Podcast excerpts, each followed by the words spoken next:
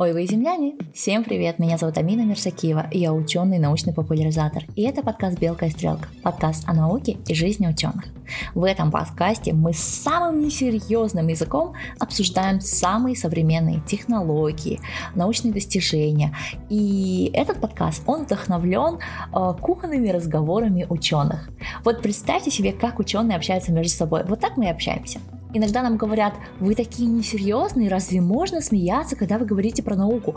Вы представляете себе, можно и даже нужно. Ученые никогда между собой не строят трехэтажные серьезные лица и не говорят непонятными языками. Нет-нет, мы говорим, эта штучка зашла сюда и получился вот такой вот эффект. Представляешь? Прикол. И наука, она так и движется. Наука это нечто, Ой, нечто такое артистичное, такое красивое, такое вдохновляющее. Я надеюсь, что этот подкаст влюбит вас в науку такую, какая она есть.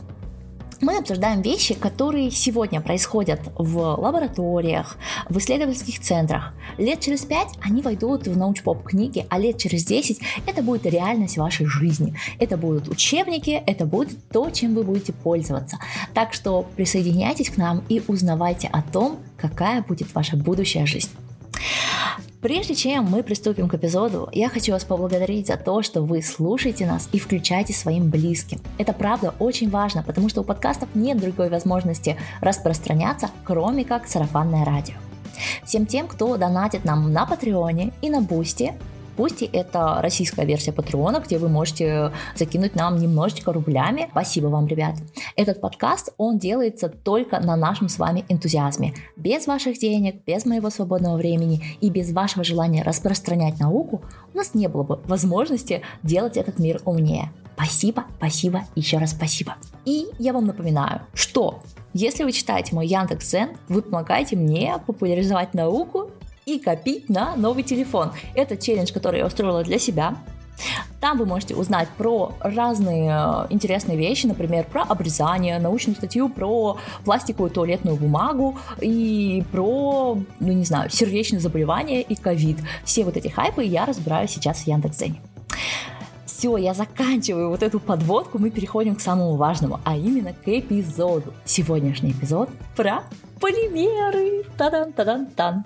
В гостях у меня сегодня просто замечательнейший человек, Алма Мартин. Алма, привет! Привет!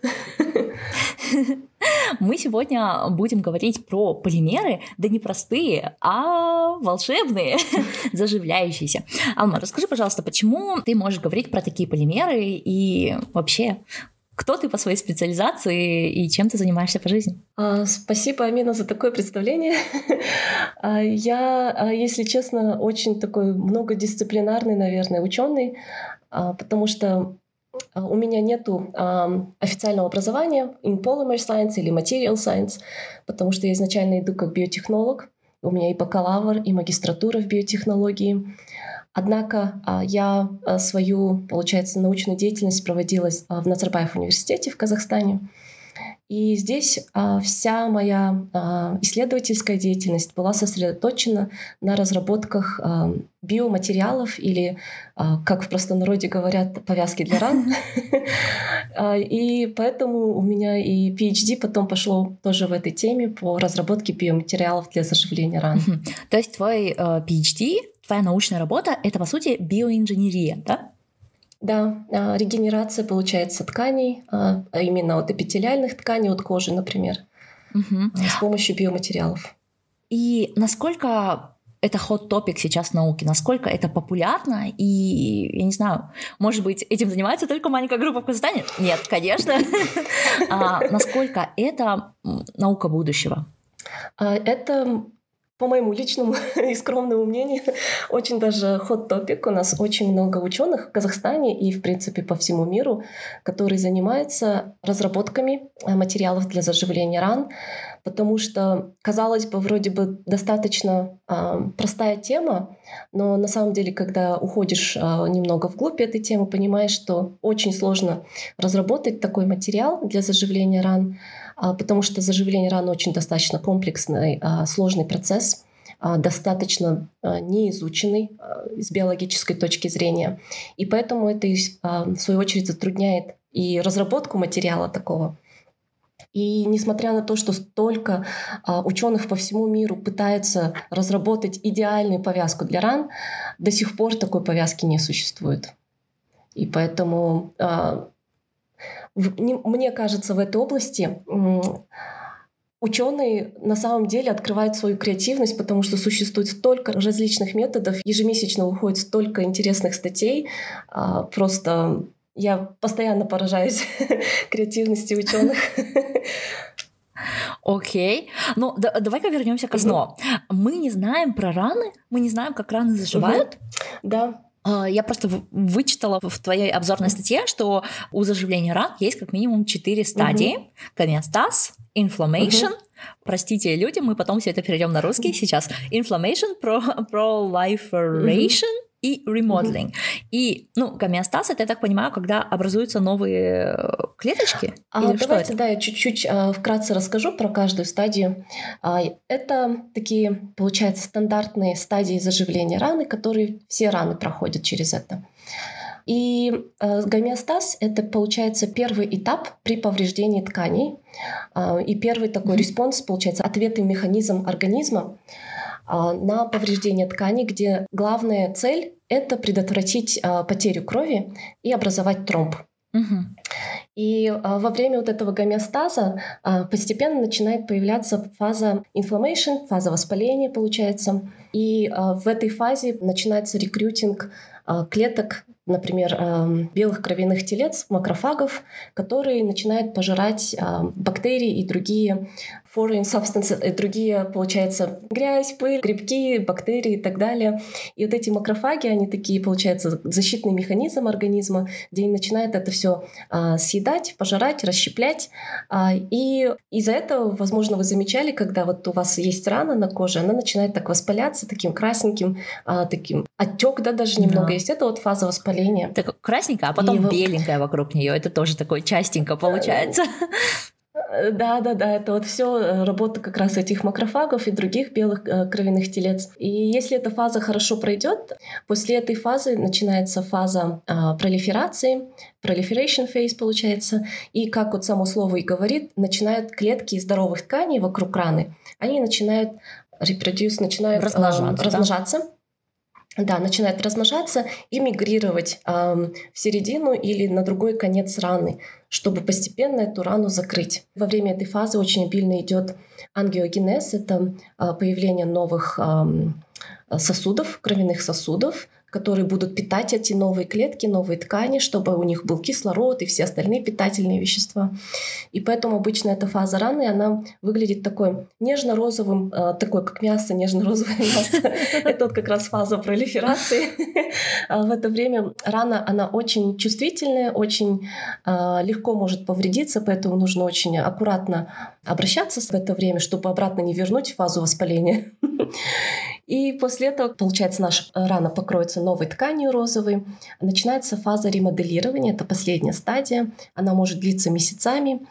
А, и во время этой стадии у нас, получается, а, появляется вот а, шрам либо шрам, если ну, рана достаточно глубокая. Если рана не глубокая, то заживает и без шрама. Угу. Вот. А, и получается, ремоделирование заканчивается, когда шрам либо там приобретает какой-то конечный вид, да, такой светленький, я не знаю, практически да. исчезнувший, или когда кожа угу. восстанавливается полностью в своем первозданном виде без всяких шрамов. Окей, понятно. Да. А, угу. Просто тогда получается, что одна из моих ран, которая там в 15 лет получила, завершила свою ремодуляцию только к концу моего PhD, да, когда я такая, где-то да. тут был шрам. О, он почти исчез. Замечательно, понятно. А, у меня такой вопрос. А, полимеры, которые используются для вот этих вот живых а, получается, повязок, они должны участвовать во всех четырех стадиях или только в каких-то определенных? Mm, очень интересный у вас вопрос, да. А, как я ранее говорила, то что вот хоть нам известно э, четыре фазы заживления ран, вот эти стандартные фазы, если идти более на молекулярные и клеточные, а, клеточные процессы, которые проходят во время заживления ран, то именно эти процессы у нас как раз до конца не изучены. И а, ежегодно выходит много статей по э, этим тематикам, где пытаются либо а, подтвердить, либо эм, опровергнуть предыдущие находки по этим темам. Но ученые в последнее время время, последние несколько лет, а, сходятся во мнении в том, что одна единственная фаза из этих четырех именно влияет а, на то, заживет ваша рана или не заживет. И это фаза воспаления, вторая фаза получается из четырех. Необычно. И поэтому... А почему именно воспаление? Да. Я бы решила, что а, вот... вот э, пролиферация была самой важной, да, типа будут у нас э, достаточно новых клеток, будут ли эти клетки мигрировать в нужное место, но почему-то воспаление, угу. вау. Да, а изначально тоже э, изначально думали то, что пролиферация, и на пролиферацию очень было много такого внимания, чтобы вот улучшить пролиферацию. А, но вот именно благодаря тому, что molecular biologist да, и cellular biologist, эм, молекулярные клеточные биологи, они вот именно стараются изучить досконально процесс э, заживления ран, именно благодаря им э, сейчас эм, приходит понимание, что именно воспаление являет ключевую роль. А, потому что во время воспаления, как я вам говорила, макрофаги появляются и начинают пожирать инородные, получается, вещества, которые mm-hmm. находятся в ране, типа бактерий. Однако, если вот эта фаза воспаления, она будет идти дольше назначенного времени а, и продлиться на несколько недель, наш организм, получается, начинает сам себя атаковать. То есть они с бактериями, например, покончат, и начинается приток, все больше и больше приток этих макрофагов и других белых кровяных телец, и они начинают атаковать здоровые клетки вокруг раны. И то есть сами начинают э, эту рану увеличивать okay. вместо того, чтобы помочь ей зажить. И из-за этого, да, из-за этого сейчас а, все, получается, биоматериалы а, для заживления ран, они направлены на то, чтобы а, вовремя как-то приостановить а, это воспаление и помочь этой ране как-то самой быстренько пройти эту фазу воспаления и okay. перейти к пролиферации. Okay. То есть м, проблема в том, что если вот это воспаление, стадия воспаления будет слишком длинная, то макрофаги просто сходят с ума угу. и ведут себя как-то необычно, да. э, слишком долго. У меня просто не было ни одной такой раны, которая после воспаления решила, окей, мне так понравилось быть открытой, я буду до конца своей жизни кровоточить и отправлять тебе беленькие воспалительные тела. А, к счастью, у меня опыта такого не было. И поэтому у меня, наверное, такое ощущение, что это происходит редко, да? А, да, ну, а, достаточно редко и в то же время недостаточно редко.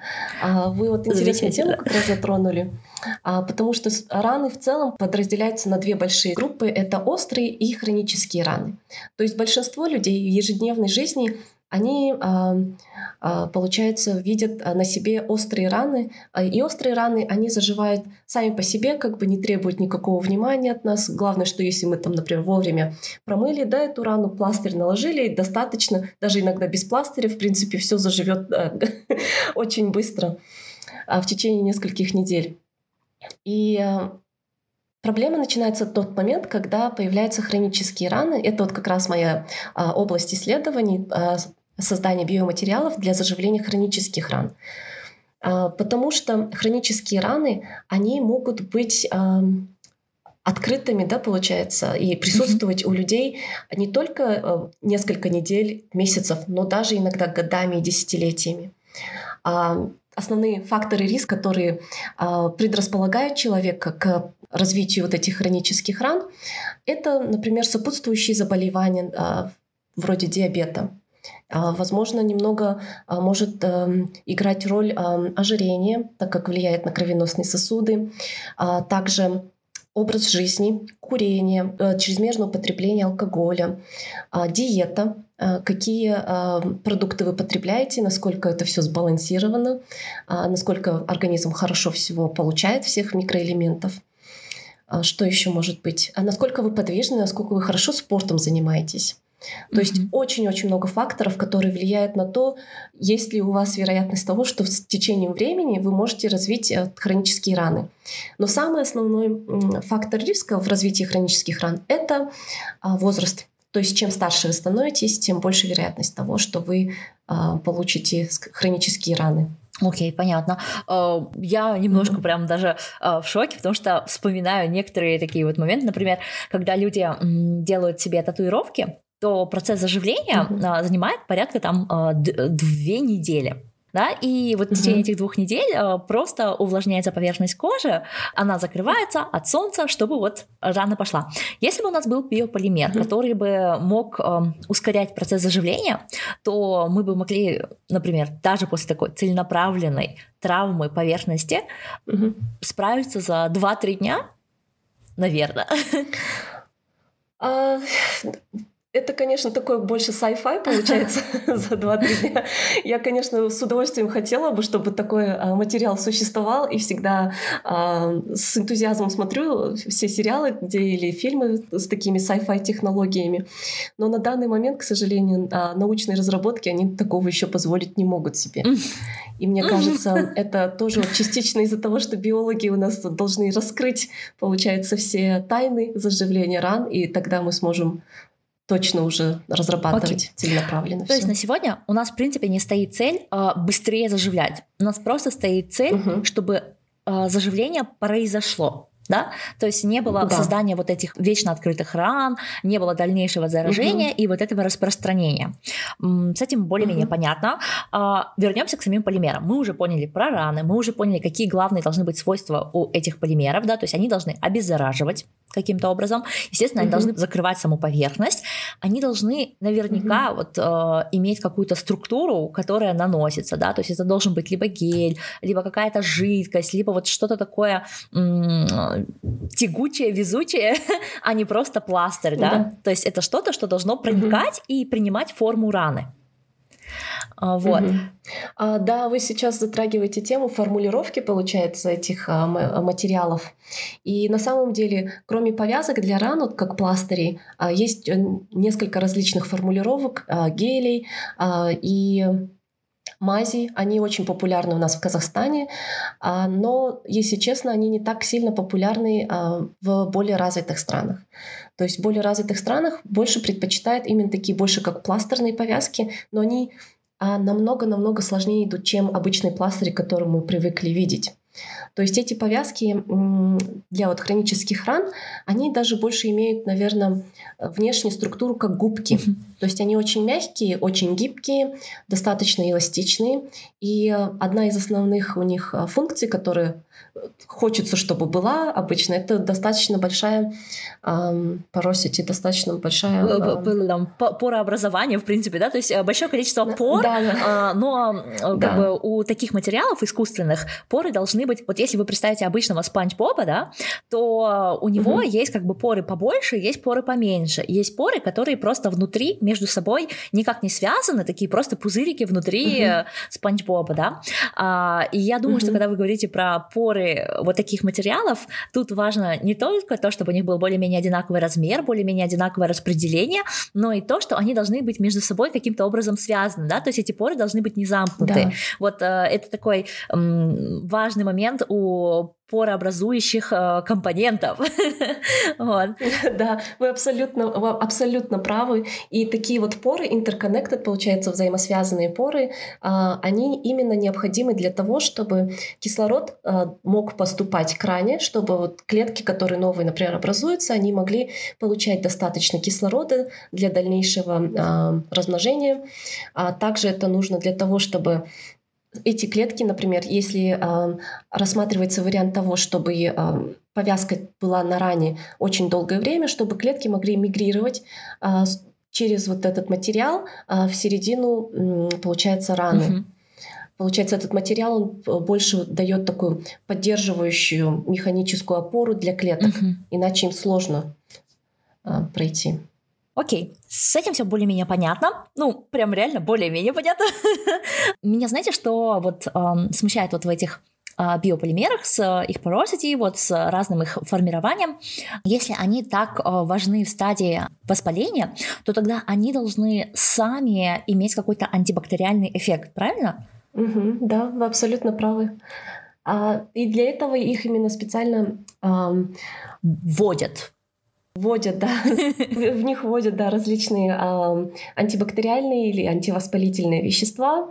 А, очень часто это либо антисептики, а, либо антибиотики, либо какие-то а, другие антибактериальные а, пептиды, например. И Затем изучают, как быстро или как медленно они выделяются mm-hmm. из этих биоматериалов и как это влияет на ингибирование или остановку роста различных бактериальных эм, эм, видов. Окей. И хорошо. после этого, да, начинают рассматривать уже дальше на животных и на людях. Угу. Мы уже упомянули, что в Казахстане применяют мази, за рубежом применяют э, вот э, пластыри, угу. да, и всякие повязки чаще всего. Вот такой вопрос. Угу. Значит, уже довольно большое количество таких э, материалов прошли клинические испытания и на животных, и на людях, правильно? В Казахстане или за рубежом? Ну, скорее всего, в мире, ладно, в мире. В Казахстане, видимо, мази какие-то прошли клинические испытания или не прошли? Нет, у нас, к сожалению... Так, я не поняла. А... Мы используем мази, которые э, не прошли клинические испытания. Замечательно. А, да, это очень такой, это очень такой а, сложный, а, сложный вопрос, если честно, потому что я вот уже сколько этим занимаюсь, примерно 10 лет, если не больше. И за это время я до сих пор не увидела, чтобы а, у нас нормально что-то разработали, а, имеется в виду нормально по, например, научным методикам, да, соблюдая все вот а, получается, принципы, включая этические моменты, чтобы у нас это все нормально разработали, перешли к клиническим испытаниям и затем к коммерциализации. У нас, к сожалению, нету на рынке отечественных продуктов по заживлению хронических ран, да, например. Однако, кажется, у нас закупают некоторые продукты либо из России, а, либо с Китая, и это в основном а, делают сами врачи для своих пациентов. То есть они используют Озон, либо Алиэкспресс, чтобы это закупать, потому что у нас государством закуп не ведется, ничего из этого. И у нас состояние вот очень печальное в Казахстане. И именно из-за этого я вот начала сейчас работать очень а, тесно с медсестрами, потому что именно они обрабатывают у раны меня сейчас шок. больше всего. Мы Мало того, что у нас нет клинических испытаний веществ медицинского применения, это лекарства, угу. в которых есть антибиотики, есть антисептики. А, да, они могут быть приняты в России угу. и в Китае, но мы по Озону и по Алиэкспрессу заказываем их себе просто так, о, люди! Да, у нас не только нету таких, получается, ни мази, ни повязок для хронических ран, у нас даже нету руководств клинических, разработанных по этим ранам. Единственное руководство разработано было в 2020 году а по пролежням. Это вот раны, которые появляются от давления, длительного давления. И то об этом руководстве почти никто не знает. Оно хоть и онлайн существует, я сколько медсестер спрашиваю с различных больниц, никто об этом даже не слышал. Ну, это такая наша очень большая проблема а, не только Казахстана, а большинства постсоветских стран. И, будем честны, большинства стран в мире, в принципе, да, я живу в Европе, я часто вижу медсестер и врачей, которые не имеют временных возможностей а, узнавать о последних исследованиях и даже mm-hmm. о последних а, введенных Минздравом рекомендаций. Ну, то есть вот mm-hmm. это грустно. И если наши казахстанские медсестры и врачи, очень понятно, почему так происходит, да, у нас врач просто 8 часов он должен отработать на пациента, а потом еще 20 часов отработать э, на бюрократию, э, с учетом да. того, что сутки как были 24 часа, так и остались, да, э, вот, э, но почему так в Европе происходит, мне до сих пор непонятно, очень больно и грустно. Э, а, но если честно, в Европе у них есть целая э, ассоциация European Wound Management Association называется. Это, получается, европейская ассоциация по а, лечению а, ран. И она очень а, большая организация, она, получается, все страны европейские охватывает. И именно они разрабатывают все вот эти вот клинические руководства, постоянно делают тренинги, курсы для медсестер. Очень много медсестер с Европы съезжаются ежегодно на конференцию. И у них почти в каждой стране в Европе есть специальные центры, отведенные который специализируется по заживлению хронических ран. Это очень круто, но даже в таких условиях, как минимум моя медсестра иногда выдает такие перлы, что хоть стой, хоть падай, да, то есть э, э, как бы, да, всякое бывает, даже если ведется очень активная научная коммуникация со стороны государства и со стороны научного сообщества э, с врачами, то есть нужно понимать, что врачи и медсестры и медбратья, да, это очень умные, образованные люди, но у них есть основная да. работа — лечить людей здесь и сейчас. Выделить время угу. на то, чтобы узнать, э, как лечить людей по более новым методикам, выделить правильный ресурс, где об этом узнать. Все-таки такое должен а, организовывать Минздрав. И у нас да. в СНГ это боль, беда, как бы наш Минздрав иногда поступает очень правильно, но это скорее удивляет. Я прям до сих пор с шоком вспоминаю, как казахстанский Минздрав умудрился на 5 месяцев отложить пандемию. Я думаю, они сами были в шоке в 2020 году. Такие, май месяц, весь мир закрыт, а мы до сих пор держимся. Июнь месяц, ребята, что-то пошло не так. Мы сами не знаем, как нам это удалось. Да? Ну вот, э, у нас такое сплошь и рядом. Вернемся к моим любимым полимерам. Так, мы с вами, ребят, уже разобрались. Пока вы бежите, да, я вам там, вы бежите, вы пьете чай, я вам повторю.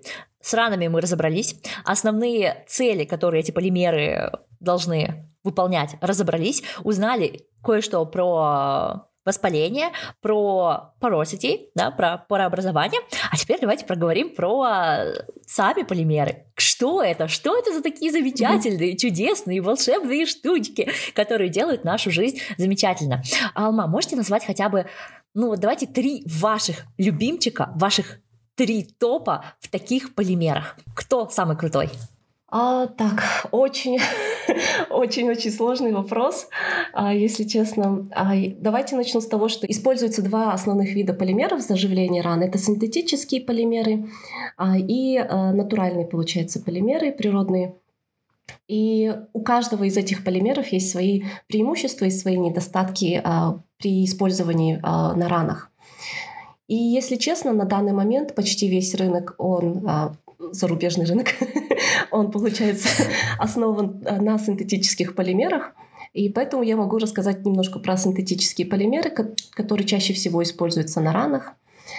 Uh-huh. Получается, из синтетических полимеров полиуретан очень часто используется. Он был самым первым, получается, полимером, который использовали на ранах. А затем а, есть а, еще сейчас популярность очень большую набирает поликопролактон за счет своих очень необычных свойств. И какой бы еще назвать полимер? А, поли, полиэтиленгликоль э, он, получается, популярен почти во всех областях науки и коммерциализации. И... Это вообще кормилец полимерной области. Да, да, да, не говорите. И вот эти вот, наверное, три полимера, они очень популярные. Из природных полимеров я бы назвала это, наверное, алгинаты, а затем коллагены различные. Что еще может быть? Ну, пока что, наверное, вот на этом остановилась бы. Да, а я зацепилась глазом за протеины а, разных а, гороховых, да, то есть вот а, там пи, а, хотела вас спросить, да, такое, соябинс, вот это вот. А, да. Почему они меня зацепили? Потому что их сейчас довольно много в производстве, да, то есть угу. если посмотреть, как растет производство той же сои, а, ее можно выращивать практически во всем мире, Угу. И это значит, что каждая вот, э, там, не знаю, ферма по производству сои может иметь маленькое производство вот таких вот протеинов. Угу. И это круто, и это значит, что технология будет доступна не только развитым странам, у которых уже есть угу. производство полиуретана. То есть, чтобы вы понимали, полиуретан это такой материал, он очень крутой, он очень классный, но он намного более дорогой, чем угу. Вот хороший пример. Один из первых эпизодов этого сезона был посвящен ВИЧу. И тогда мы обсуждали с гостей презервативы. Вот полиуретановые презервативы – это чаще женские презервативы. Они в 3-4 раза дороже, чем мужские, mm. обычные, стандартные, известные нам презервативы, да, то есть вот полиуретан, он как материал намного более дорогой, хотя свойства его и уникальные, и такие а, они настолько крутые, что могут найти кучу применений, в том числе, вот видите, от женского презерватива к заживлению ран. Вот. Но не каждая страна может себе позволить э, хороший завод mm-hmm. по производству полиуретана. И полиуретан можно использовать в разных местах, угу. в то время как э, протеин сои, он все-таки имеет э, довольно э, ограниченное применение да, то есть он, это более биоприменение, uh-huh. в то время как полиуретан может заменить какие-то uh-huh. такие материалы для конструкции, да, что-то вот такое более м, долговечное, более надежное, uh-huh. да, то есть ну, то ли ты один раз использовал да. женский презерватив или uh-huh. вот э, один раз использовал протеин сои, чувствуете, да, вот эти вот моменты, ребят, а, поэтому... Да вот, зацепили меня, конечно, все эти протеины. Я подумала, хм, это круто, круто, это прям молодцы. Это на самом деле очень крутое направление сейчас идет. Оно достаточно а, недавнее, а, ну, буквально лет 10, как недавнее. Ну, недавнее. И популярность набирает просто ежегодно а, вот использование протеинов как а, полимеров, получается, для заживления ран. А, и как вы вот упомянули, это вот у них, получается, синтетические полимеры, они разлагаются намного дольше, и на ранах повязки меняются достаточно часто. Вот в зависимости от раны могут от одного до трех дней они стоять на ране. Получается, вы один раз использовали и выкинули. А если раны такие долговечные, mm-hmm. представляете, сколько это получается синтетических повязок можно выкинуть выкинуть за, только на одну рану. И по, mm. поэтому вот эти протеиновые полимеры, они сейчас набирают популярность, потому что в отличие от синтетиков, а, протеины разлагаются намного быстрее, и даже есть вероятность того, что можно оставить эм, протеиновые повязки в ране, они будут, получается, разлагаться э, с самим организмом, э, нашими либо э, макрофагами, но в основном э, протеазы — это такие энзимы, которые разъедают протеины, они будут разлагаться протеазами, и дополнительное свойство имеют, потому что протеазы, они э, очень активно работают во время фазы воспаления. И то есть они тоже очень много э, делают вреда, если воспаление затягивается. И вот одна из, э, получается, Причина использовать протеиновые повязки – это чтобы дать этим протеазам, а, так сказать, замену вместо этих своих клеток здоровых, чтобы они на чем-то другим работали. Отвлечь внимание, да? Смотрите, типа, красная тряпка, красная тряпка для протеаза, круто. А, у меня такой вопрос.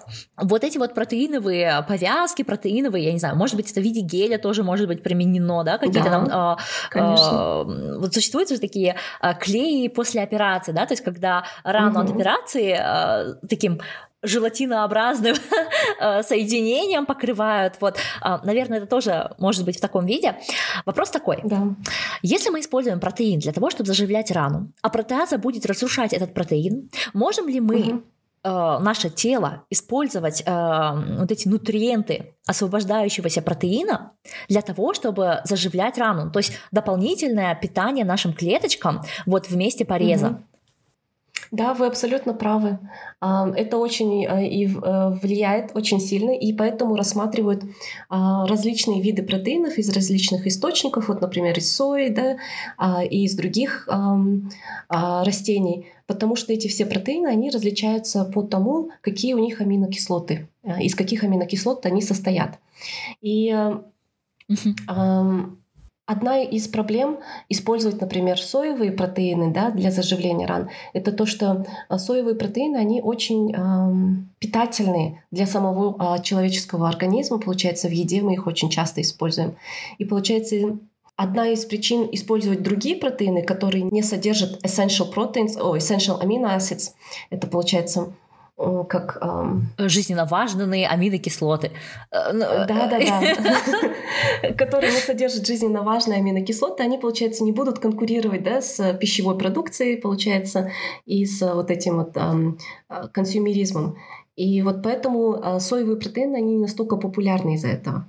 И рассматривают, например, вот частью моего PhD-исследование, это была работа с протеином Зейн, называется. Он, его вырабатывают, точнее, вытаскивают из семян кукурузы потому что этот протеин, он а, не содержит вот этих жизненно важных а, аминокислот. И получается его а, применение дальше вот в цепи, да, получается пищевой цепи, в принципе не имеет никакого смысла, и он просто либо его выкидывает, либо для чего-то другого пытается использовать. Угу. А так-то, в принципе, вот мы просто замазали, оно там полежало, что-то разделилось, какие-то угу. аминокислоты мы взяли, но в целом нам это особо и не нужно, да, и выкинули. Угу. Угу. очень круто. Мне прям э, нравится, очень сильно нравится э, вся эта тема. Э, у меня вот еще один такой вопрос, и обещаю, он последний, ребят. Можете выходить на финишную прямую в своем забеге. А, вопрос такой. Большинство в виде повязок, что-то в виде гели, да? Mm-hmm. А, гели это замечательные же такие соединения, да? Они имеют очень большое как бы а, применение. А, есть ли какие-то м, сторонние проекты, которые родились после вот этих исследований? То есть основная задача создать повязку для ран. Но услышав слово, что там применяются гели, я подумала, хм, там, где гели, это всегда всасывающие какие-то такие вот вещи, угу. в том числе, например, прокладки, да, то есть вот сейчас угу. большая такая экологическая проблема в том, что прокладки э, один раз использовала, выкинула, э, если прям очень осознанная дама, она перешла на многоразовые, но это тоже такое сомнительное Или удовольствие. А, а это вообще подходит через раз, да, то есть там купила пять э, этих menstrual cup, чтобы одна хоть как-то тебе подошла, потом ты с этим делом мучаешься, тоже не знаешь, куда деть четыре остальных. Ну вот, а, если, ну, у меня просто такое предположение, да, что протеиновые повязки могут быть потом использованы еще для разработки современных, более экологичных прокладок, которые там угу. разложились бы в течение года на открытом воздухе.